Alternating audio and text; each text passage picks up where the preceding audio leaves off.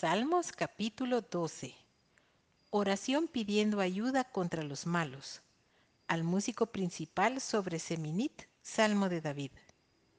Salva, oh Jehová, porque se acabaron los piadosos, porque han desaparecido los fieles de entre los hijos de los hombres. Habla mentira cada uno con su prójimo, hablan con labios lisonjeros y con doblez de corazón. Jehová destruirá todos los labios lisonjeros y la lengua que habla jactanciosamente. A los que han dicho por nuestra lengua prevaleceremos, nuestros labios son nuestros. ¿Quién es Señor de nosotros? Por la opresión de los pobres, por el gemido de los menesterosos, ahora me levantaré, dice Jehová. Pondré en salvo al que por ello suspira. Las palabras de Jehová son palabras limpias como plata refinada en horno de tierra, purificada siete veces. Tú, Jehová, los guardarás.